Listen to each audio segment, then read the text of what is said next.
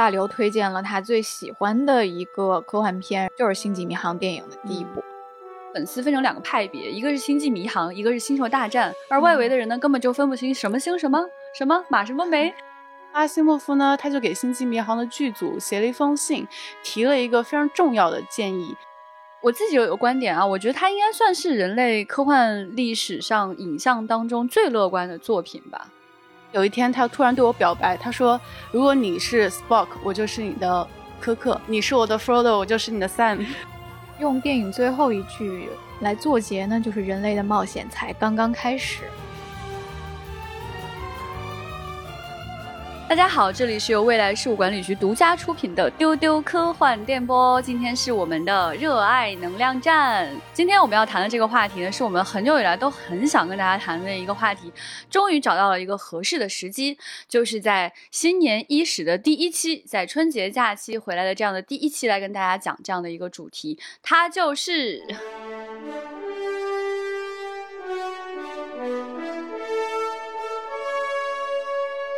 它就是我们的星际迷航 Star Trek，我是今天的主持人，未来事务管理局的局长。今天和我一起来跟大家聊天的特工有船长，大家新年好。啊，还有我们的中土大大思敏。M a k e v a l e n Madeline，大家好，我是思敏，嗯，以及在春节期间第一次跟大家亮相的我们的新主播多比，Hello，大家新年好。对，听大家的名字就知道大家平时来自不同的 IP 了。今天我们，那我是哪个？我就是这 IP 的，你就是这个 IP，你就是来对现场了。哎，对，所以今天呢，想跟大家来好好谈谈这样的一个非常适合探索的主题。首先呢，想跟大家聊到的一个重要的主题啊，就是这一段台词，请进原声。Space，the final frontier。Are the voyages of the Starship Enterprise. Its five-year mission to explore strange new worlds, to seek out new life and new civilizations, to boldly go where no man has gone before. 对这段声音啊，我觉得看《星际迷航》的朋友一定不陌生，不看《星际迷航》的朋友或多或少可能也听说过。那它讲的是呢，宇宙是最后的边疆，这是企业号星舰的航程，它将继续探索未知的新世界，勇敢地航向前人所未知的领域。对，这可能不同的翻译啊，就是那个中文略有差异，但是我相信大家一定听过 The Final Frontier。这个呢，就是我们船长的声音，有的时候呢也会出现 Spock 的声音，嗯，呃，所以企业号呢，也就是传说中的这个 Enterprise，有的时候也被翻译成进取号。所以在这样的一个故事当中呢，我们可以有一个。呃，管窥一豹的看见说，这样的一个作品，它讲的是有这么一艘星舰，在人类的文明高度发达的一个历史阶段，它从地球出发去往深空。那么它的任务呢，也非常的迷人，就是要去发现那些新的文明，那些未知的东西，去探索新世界。所以这样的一个作品呢，其实它跟它所在的时代背景有非常非常大的关系。接下来我们请思敏来跟大家介绍一下这个作品，它到底有多庞大。有多少东西在里面？对，我觉得可能很多人都没有意识到《星际迷航》有那么多丰富的作品。它主要分为两个部分，是电视剧和电影的部分。嗯，电视剧有十一部，最先开播的呢是一九六六年开播的《星际迷航》原初系列。我觉得这个时间点很有意思啊，因为一九六六年在这附近，《神秘博士》也开播了。强行插入，榜真好啊。然后后来呢，又推出了更多的剧集，像《星际迷航：深空九站》《星际迷航：下一代》《星际迷航：发现号》，然后还有《航海家号》。进取号等等，包括近期的稍微新一点的剧集，比如皮卡德和下层舰员这种电影呢，老版有十一部，其中前六部的主角是我们熟悉的科克舰长等等，然后后面几部的主角是皮卡德，然后第一部呢是一九七九年上映的，新版的电影呢是从二零零九年开始重启的，主角也是科克舰长，但是呢就是换了一批新的演员，然后这样三部的新的电影是《星际迷航：暗黑无界》和《超越星城》。我觉得可能这新的三部是大家可能更熟悉的这三部。除此之外呢，还有很多的衍生漫画，还有游戏等等。嗯，那这个 IP 呢，从创生以来已经五十六年了，非常久。哇，嗯所以可能大家这么一比啊，就说过去的这个粉丝分成两个派别，一个是星际迷航，一个是星球大战，而外围的人呢根本就分不清什么 星什么什么马什么梅。星什么？哦，星际穿越 是吧？对，其实这个作品呢，它真的是影响了一代又一代的人哈。嗯就是它从六十年代开播以来，真的是一直延续至今。虽然经历过很多讨论，说这个 IP 还会不会延续下去，嗯但是很明显它还在延续。呃，除了刚刚我们说到的无数的这个剧集之外，实际上它有一个新的作品，我们之前在丢丢当中提到过，就是大家非常非常喜欢的新晋动画人 Rick Morty 的剧组他们做的这个嗯下层舰员 Lower Deck。嗯，那还有，其实像皮卡德船长本人也回来演出啊。皮卡德船长是谁呢？就是你们热爱的 X 教授。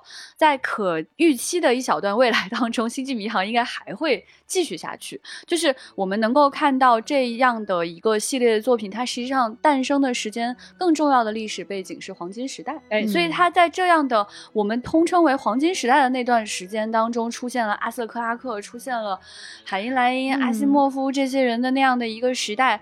他们带着所有人类的希望去驶向未来。我自己有一个观点啊，我觉得它应该算是人类科幻历史上影像当中最乐观的作品吧。嗯，我不知道你们会不会比较同意这样的一种想法，完全同意。觉得很难有之一哈，因为我其实很难看到比他还要乐观的一种精神。他那个时候的这种极端乐观，他展现的是人类不管去往宇宙哪个地方。你会遇到的一种生命呢，且不说那个时代的想象，都是一些嗯戴着头套或者有一些特别像人的一些化妆技术哈。嗯 但我们相信的是什么呢？就是我们在外面面对的不是黑暗森林，嗯我们面对的是一望无垠的宇宙和其中当中那么多未知的生命，而且他们还能跟我们交流。嗯而且他们还可以跟我们建立邦交，可以跟我们啊、呃互通有无，可以把我们的文明再向前推进一步。啊、最近也有朋友来问我说：“你们科幻迷都是这么天真的吗？你们怎么可以用这么极端的乐观去面对这个宇宙呢？”我觉得这是一个非常好的问题。就是我们到底还有没有这样的乐观？那种黄金时代的进取精神和黄金时代的极端乐观，在今天我们应该怎么去看待它？我觉得会是一个非常非常有意思的议题。嗯，值得一提的是哈，就是想跟大家先推荐的是所有这个序列当中的第一部电影。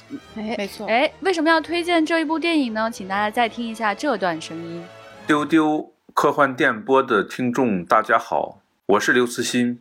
呃，我见过的最棒的非人生命的设定是《星际迷航》的电影的第一部里面的那个外星生命的设定。这个外星生命呢，它是围绕着人类发射的一个探测器，大概是旅行者一号成长起来的。最后，它成长的十分巨大，它的体积像一个星球那么大，以至于说这整个的星球就是一个生命体。呃，这个星球内部十分巨大，而且有着复杂的结构，以至于这个人类的宇宙飞船都能直接飞进去进行探险。电影中对这个生命体的展现让人感到非常的震撼，也远远的超出了我们对这个外星生命的这种想象。就是在丢丢一百期的时候，大刘推荐了他最喜欢的一个科幻片，然后他说在这里面他看到了最棒的非人生命的设定，就是《星际迷航》电影的第一嗯部。所以当时我还挺意外的，因为我以为刘慈欣还是会推荐《太空漫游二零零一》，哎，哎，没想到他推荐的是这一部。嗯我觉得你们可以在刘慈欣的身上看到很多这样的乐观。嗯你不要以为他写出来这种黑暗森林就是不乐观，就是负面的。嗯刘慈欣一直强调自己是一个极端 乐观的人，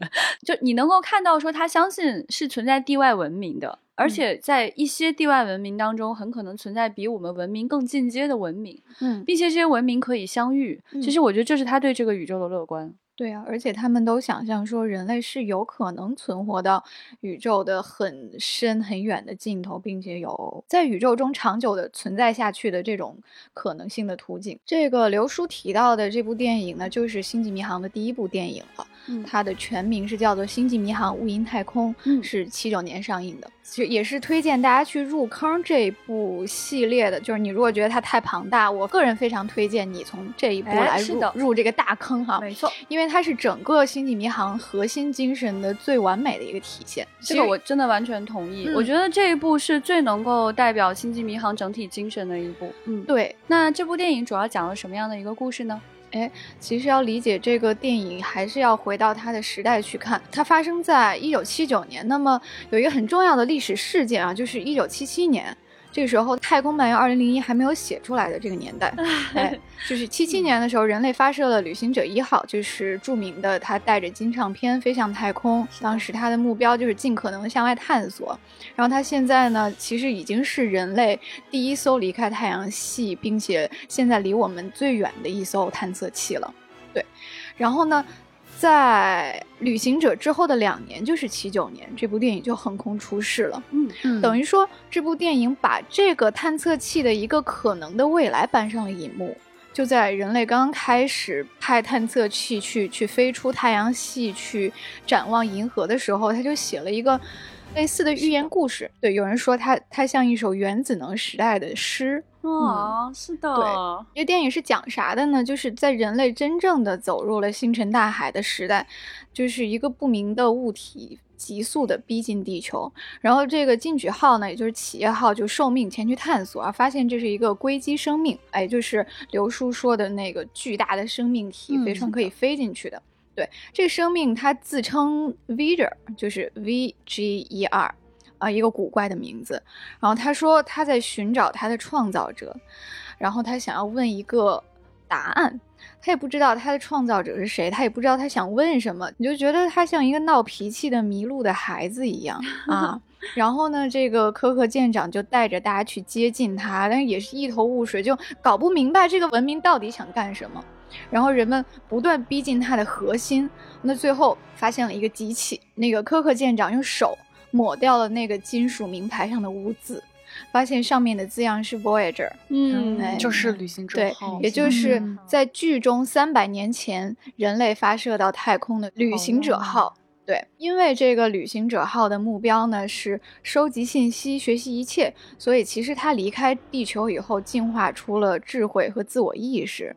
那个时候，他已经学习了宇宙里的一切知识，他唯独不知道自己是谁，是谁创造了自己。于是他就一直在啊、非常急切地寻找自己的起源，所以他就回到了地球。后来，当他知道 OK 我的造物主是人类的时候，他非常的好奇，因为他无法理解人类拥有感情这回事。嗯哎，是的，对，然后最后呢，他就和人类融合，成为一体，进化成了一个新的生命形式。嗯嗯，这个电影真的是非常乐观啊！就是它的结局是人类和机器能够联手去走向一个更为光明的未来。是的，嗯对，所以你们看他的这个态度就有很大的差异。就是嗯首先，我们的探测器飞出去不是被别的生命体捕获了之后招致覆灭，嗯然后呢，我们派出去的这个探测器呢，它确实达成了自己的使命，它学习到了很多的知识，并且变得像星辰一样的庞大。嗯，呃，然后他回来之后，他还要去寻找我是谁这样的一个很难回答的问题。这是一个哲学问题。对，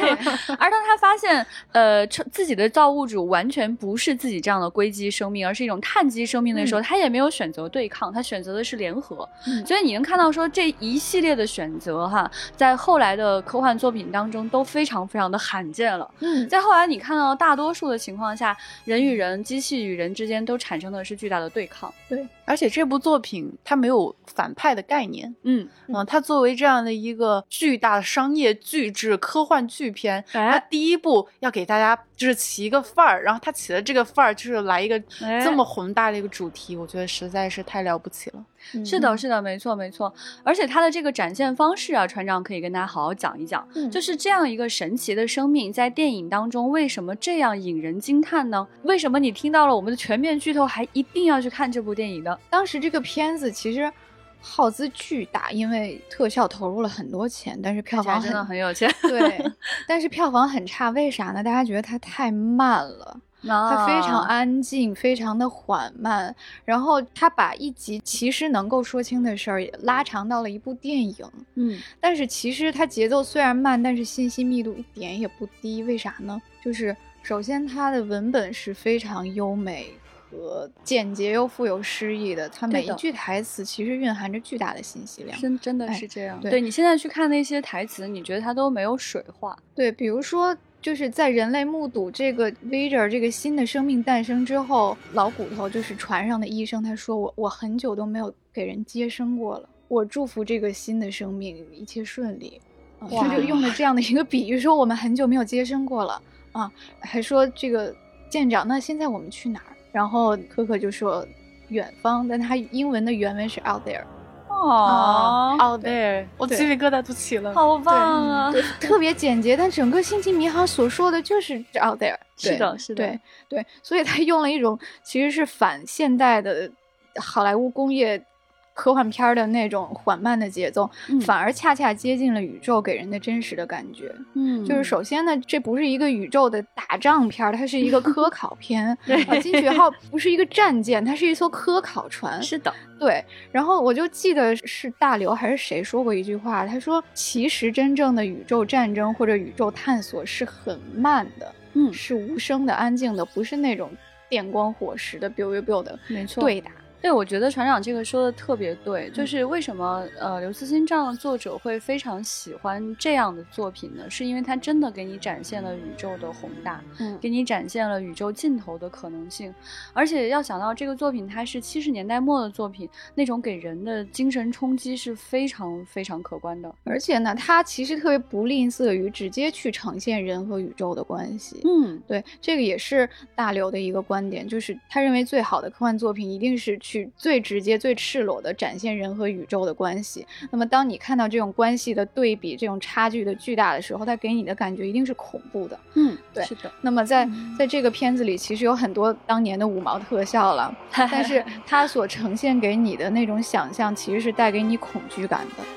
对对当时的这个特效哈，你今天来看一定是会觉得它相对落后，嗯但是我们站在当时的历史时期来看，就是其实是在七十年代末八十年代非常非常流行的先锋艺术的一种状态。嗯哎嗯对，就是它怎么给你呈现各种各样的宇宙规律和外星文明呢？嗯比如它直接展现虫洞，就是人到虫洞里是什么样，就是人被拉长了，然后语速 变慢，整个这个过程持续了两到三分钟，嗯就是慢到你都觉得，因为他就是人说话越来越慢，越来越慢，到最后 就是几秒钟吐一个字儿。然后你都觉得这整个这个过程太过漫长了。OK，我我知道这个过程了，就在你的观影习惯里，它可能可能比如半分钟就结束了。是啊，对我已经嗯充分了解这个奇观了。OK，下一趴啊，我看看你们是怎么解决这个危危机的。但是在这个电影里，他把这个过程完整的拉长到了两三分钟。嗯对，但是反而这种恐怖感，我觉得是更加直白的体现出来。对真好。对，如果你的时间趋于静止，它就是这个样子。嗯，对是的，嗯对对对，所以他想展现的确实不是一种呃冲突感或嗯者是跌宕起伏的剧情，他想告诉你就是宇宙是什么样。嗯我觉得他能充分满足我对这个宇宙的好奇。嗯。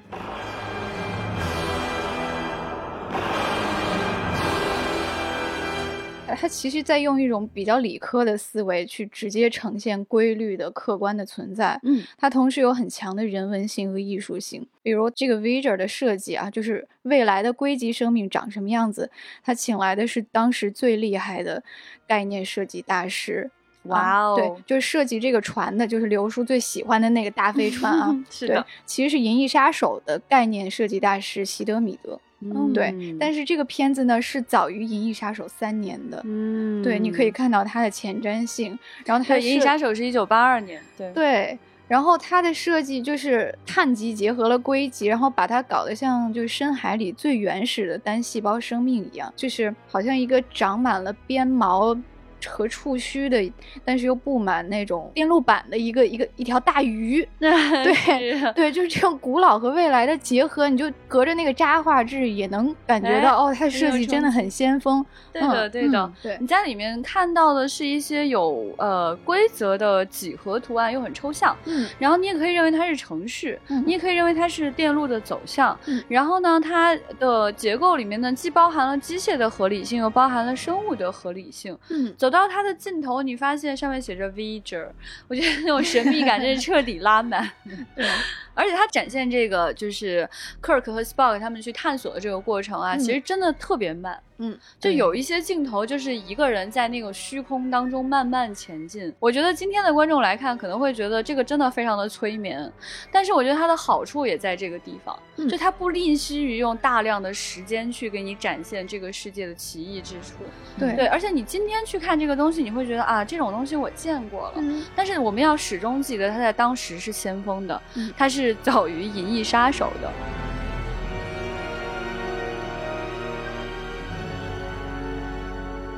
船长来跟大家介绍一下这位大名鼎鼎的视效顾问，他是谁？呃，设计了这些绚丽视效的设计师是谁呢？哎，是好莱坞另一个传奇特效大师，叫道格拉斯·特兰布啊，Douglas Trumbull。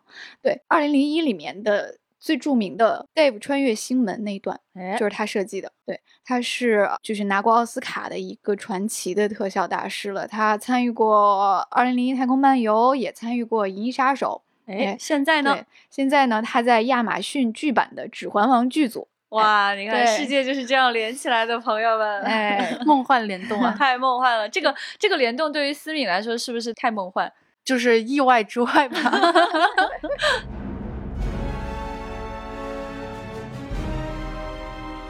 刚才我们在聊的时候，我们就发现啊，在这个整个的星际迷航当中，有一个灵魂人物，他太重要了。嗯，没错，没有他，这个剧情简直无法展开。他就是我我们的这个可可见 Captain 招 Kirk。对，嗯，对，那么思敏觉得，就是 Captain Kirk 这个人，他所代表的精神是一种什么样的精神呢？就是一种坚定和一种勇气。嗯嗯，为什么呢？因为我对他的一句台词印象非常深刻，在第五集的时候，呃，出现了一个反派叫赛博克，他想要去寻找一个很神秘的力量。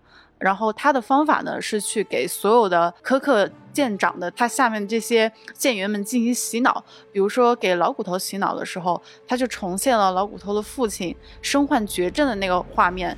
然后老骨头他这个时候他心里很崩溃了，然后这个时候这个反派就跳出来说：“啊，你跟我一起去相信我，去寻找这个上帝，就会解决你的痛苦。”然后给史波克也是类似的这种类似于就是心灵治愈的力量来进行这个诱导。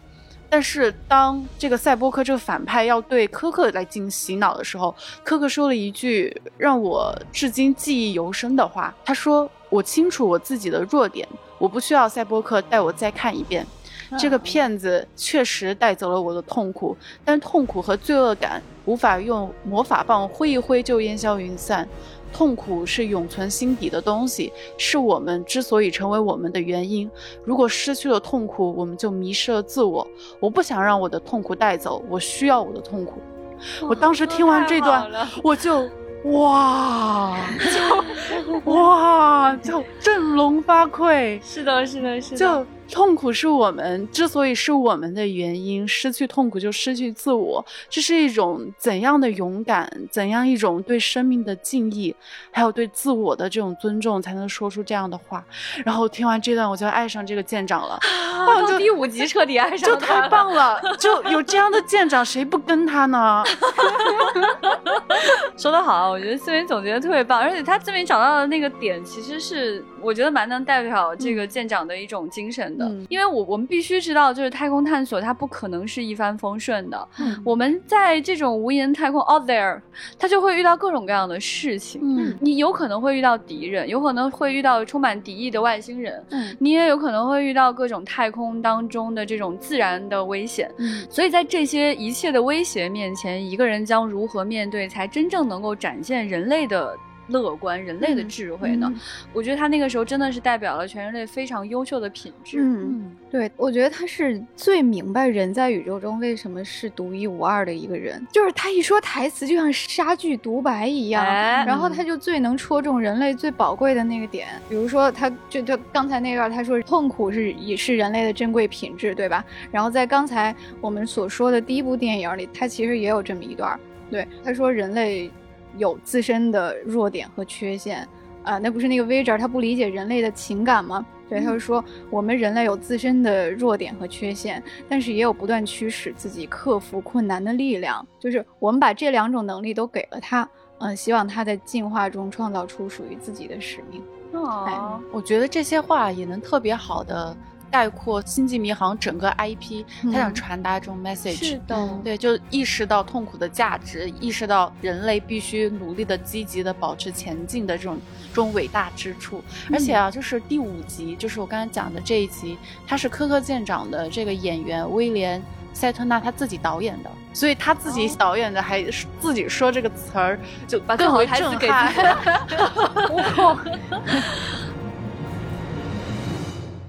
我对他一个还很印象深刻的一个细节是，也是在第五集的时候啊，就是科克舰长、还有斯波克、还有医生，他们三个人在休假，然后他们三个人在聊天，然后科克就提到，他说他自己必将孤独的死去，就是他有一种那种预感，或者说他已经准备好了这样的勇气。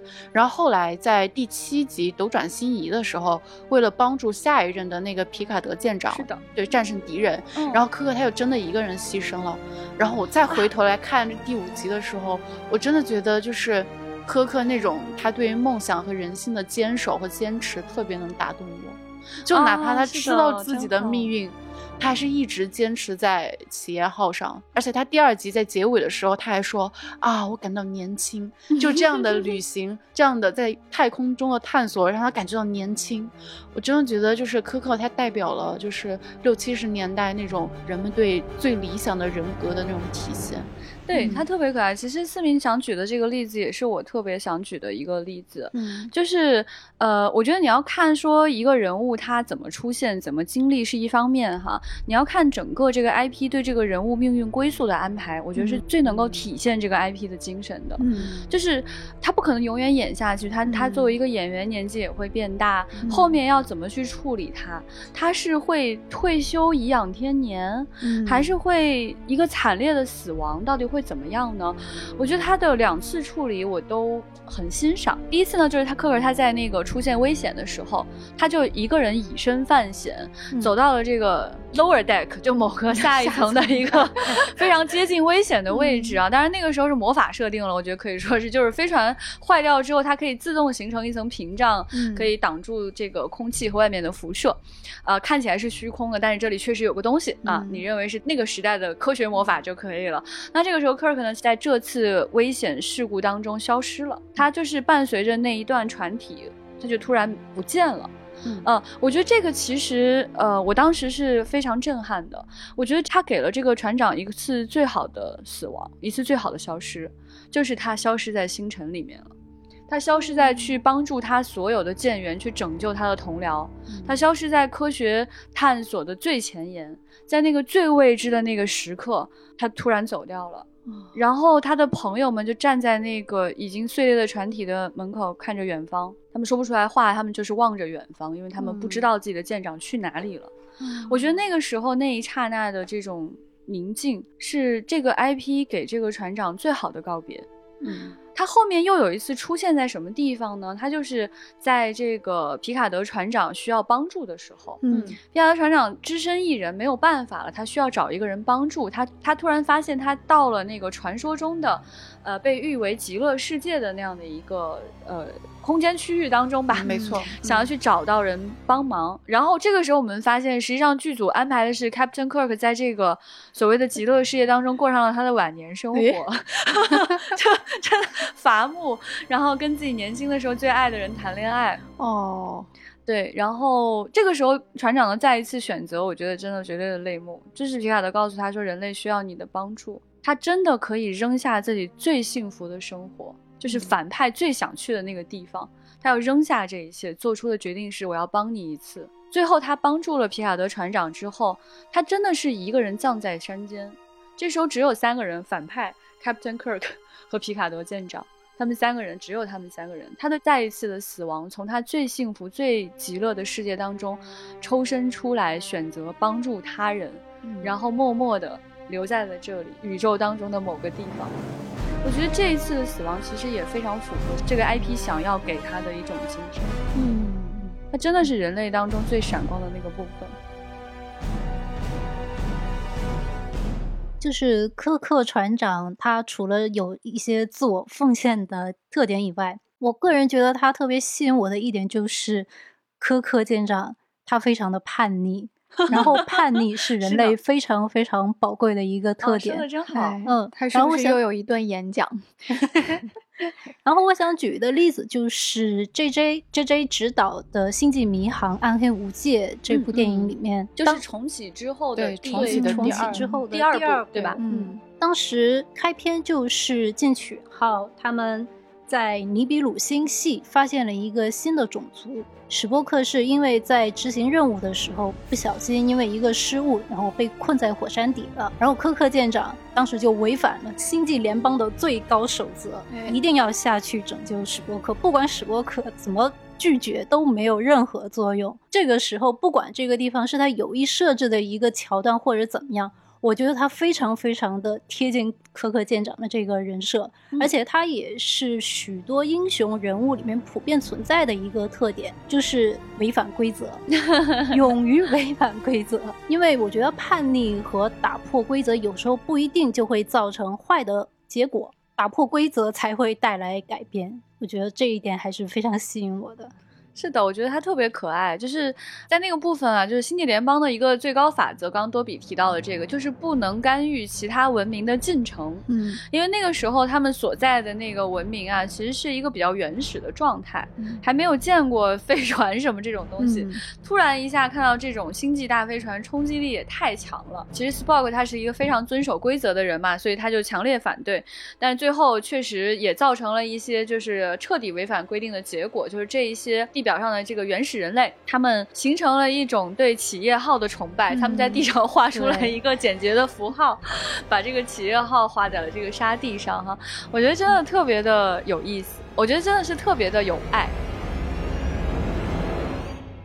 所以接下来我们要继续这个爱的部分哈，就是我们也知道这两位同事，一位舰长，同事，突然这个感情就淡了许多。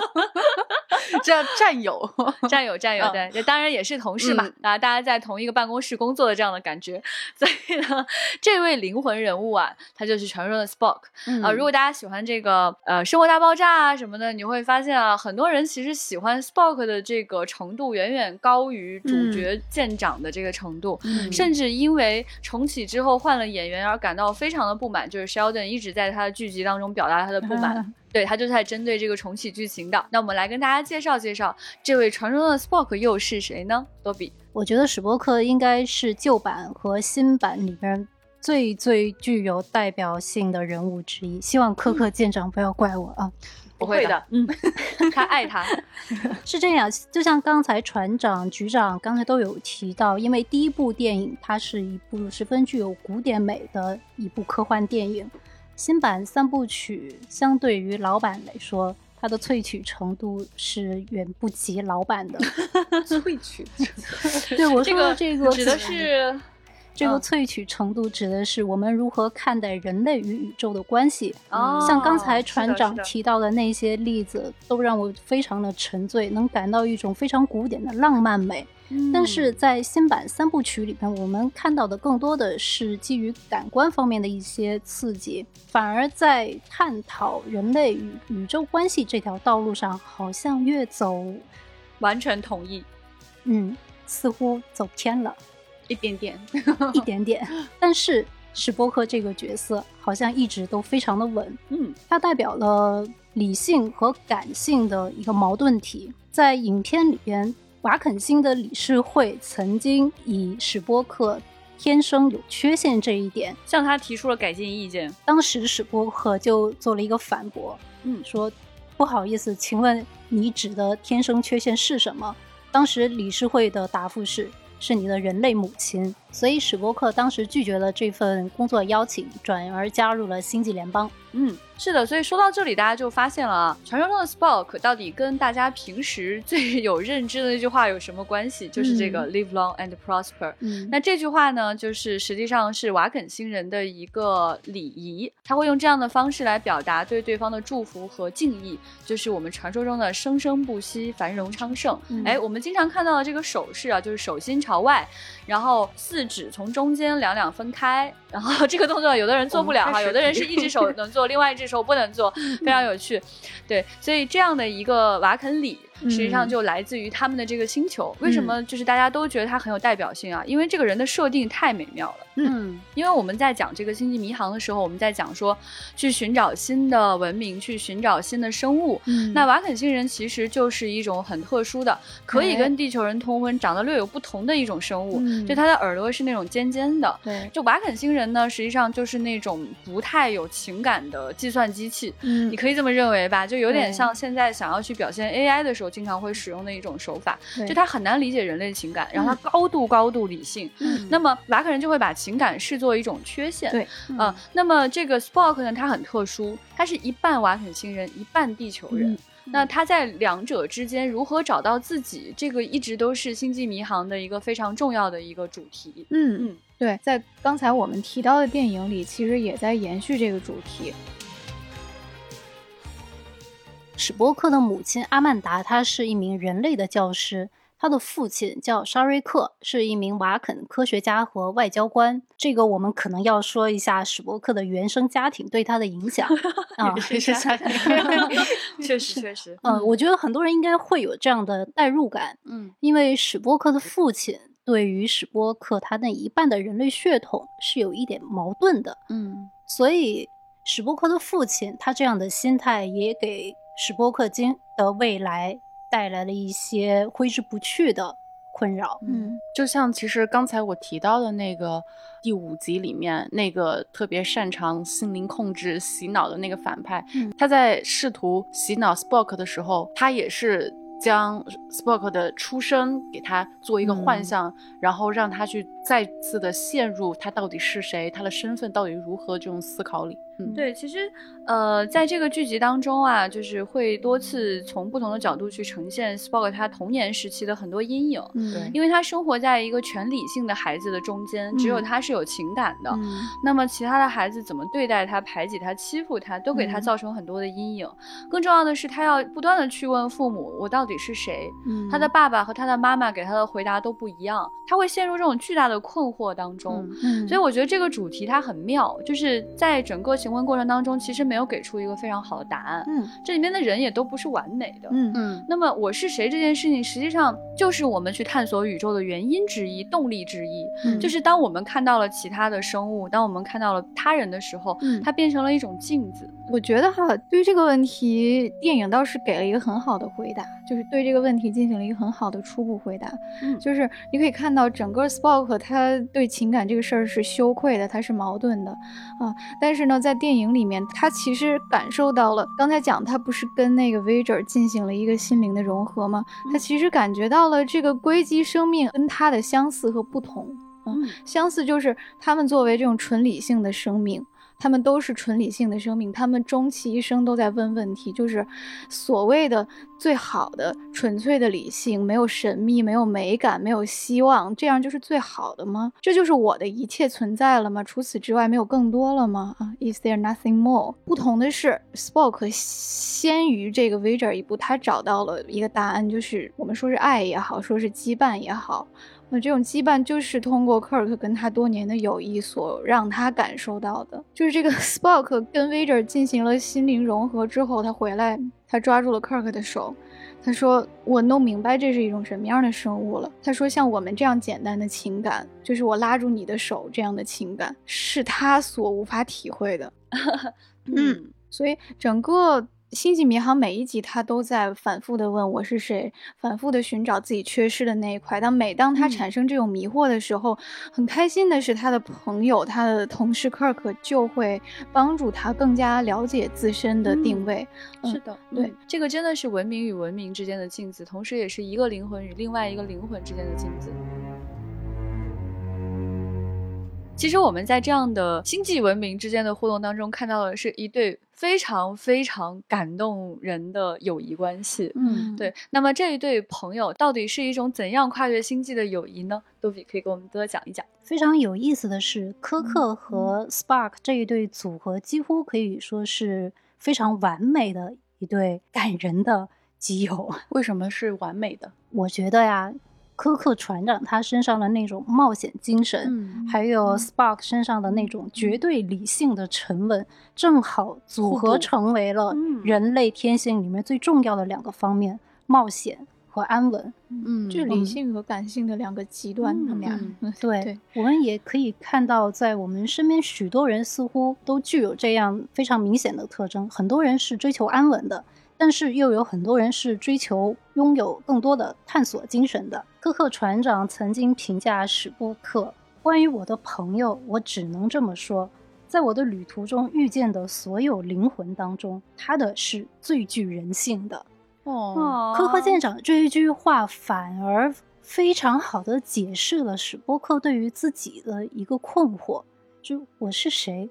我是更加瓦肯人呢，还是更加地球人呢？在科克的眼里，他的这种矛盾性反而是最真实的一种状况。嗯不管是作为瓦肯人来讲，还是作为地球人来讲，每个人都应该看到自己身上的一个矛盾性，因为这才是我们的一个完整的面貌。我们绝对不是非黑即白的。所以我觉得科克舰长跟 Spark 他们之间是非常完美的一个互补的关系，并且在他们的许多冒险当中，我们都可以看到科克舰长的冒险精神，或者说某些时候的鲁莽，会导致一些很不可预料的结果。但是同时，他的这些冒险的行为又会带来另外一种无法料想的好处，而史波克的沉稳不见得能够带来一个绝对稳妥的结果。他们两个人的这种稳定和不稳定结合在一起，就成了星际探索旅途上最需要的两种燃料。哦，说的太好了，我觉得这个真的是其实是真正企业号的动力所在。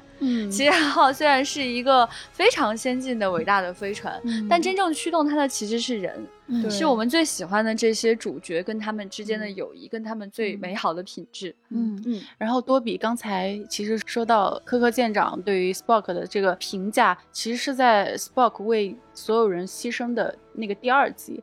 然后那个第二集，我觉得很感动的一点就是 Spock 的这份死亡并没有消解这份友谊。然后科克舰长是反而是他更加的勇敢，他继承了 Spock 的遗愿，他将这种友谊上升至生命的这种高度。就是我觉得 Spock 他对于这种战友的爱，以及科克对于 Spock 这种敬意和爱，就是生命的最高状态，就是他们两个这种人物弧光的体现。然后我还特别喜欢的一点啊，其实是我生活中的一些小事了。就我有一个很好的朋友，他是非常非常资深的《星际迷航》的这个粉丝，但我也是很喜欢《星际迷航》的。然后我们会经常聊天，是很好的姐妹。然后有一天，他突然对我表白，他说：“如果你是 Spock，我就是你的科克。”然后，哦 然后我就跟他说：“哦这个 然后我就跟他说，我真的好感动，你是我的 Frodo，我就是你的 Sam。哦哟，天哪！哇，我就是这个这个对白真的是，我觉得就是年度友谊引用。以后大家想跟自己朋友说点啥，就说这个。哎呦，我觉得这就是友谊的最高形态啊！哦，天哪！而且我跟你讲啊，他这个很妙，他不仅仅是要用这个里面人物的关系来去映射，更重要的是要掏出自己最爱的 IP 来讲这件事情。哎呀，太可爱了，我的天，有点上头了。手把手教你如何跟朋友说点感动的话。没错。还有一个小花絮，就是其实，在《星际迷航》这部剧刚刚推出的有一段时间，大家对这个电视剧的反应是他们会更喜欢 Spock 一点，嗯，但是科克又是主角，所以当时的主创呢会有一点点矛盾，不知道该怎么处理。哦然后当时这个电视剧有一个非常重要的观众，就是阿西莫夫，对对，就是那个阿西莫夫，对对对对，不得不要再跟大家重申啊，这个剧它最火的时间可是黄金年代啊。没错。然后阿西莫夫呢，他就给《星际迷航》的剧组写了一封信，提了一个非常重要的建议。他建议让科克舰长和 Spock 成为生死与共的好朋友。哦这样呢，既能给 Spock 更多戏份，然后又能保持科克舰长他第一主角的这样一个地位，这就特别好的重要的观众来对，信这这就特别好的解决了这个问题，而且这个建议真的是影响深远。是的，是的，是的，对。你管这叫花絮，这是核心设定啊！对大佬给大佬给了一个核心建议，然后 对。对，我觉得从这个故事，大家也可以从侧面知道，就是这个剧对所有人都很重要。嗯。就他如果对阿西莫夫不重要，阿西莫夫就不要提这种建议。他的你真是个小机灵鬼啊，阿西莫夫。嗯，他在剧作上面是一个非常完美的建议，而且他应该是从观众的爱出发去提出这样的建议的。对，嗯后来阿西莫夫就当了这个系列的特别科学顾问。他就是特别想来干这个吧，就可能那封信其实是一个找工作的邮件。你看我能干点这个不？对他当时特别粉丝，就他老给电视剧写信，是不是老写？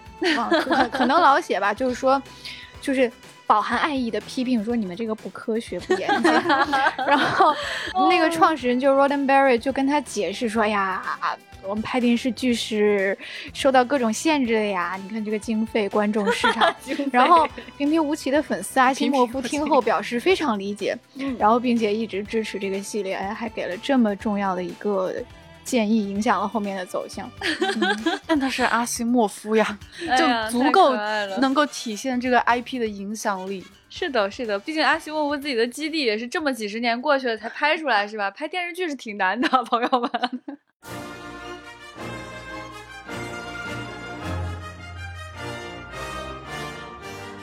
所以呢，今天我们就是想跟大家来讲这个关于 Final Frontier，关于新的文明，关于这种旷世友谊。嗯，的一个故事，希望在春节之后的第一期丢丢带给大家一些新的力量，也希望大家都可以拥有这样的进取的精神，去往宇宙的深处勇敢的踏上前人未至之境。嗯，这一期也是我们给一个大坑开了一个头 是的，对，以后有机会展开给大家讲讲这个最棒的科幻作品。是的，在这个作品当中，大家也知道有这么多的真人剧集，包括今天他还没有提到的动画片。嗯哎没错。所以在未来漫长的时光当中，呃，Star Trek 就会频繁的出现在我们这里了。今天是第一次来讲，终于卸掉了这个包袱哈。本来之前我们准备了好几个月，心情过于紧张。嗯，万事开头难。嗯对，非常一旦开始，后面就收不住了，朋友们。对，所以今天大家也可以留言来给我们讲讲哈，嗯就是你对星际迷航有哪些了解，以及说你希望听到我们去聊星际迷航的什么事儿，嗯，嗯都可以来留言告诉我们。然后用电影最后一句来作结呢，就是人类的冒险才刚刚开始。哎，太棒了！所以新的一年祝大家一切顺利。哎，来，今天节目就是这样，拜拜，拜拜拜拜。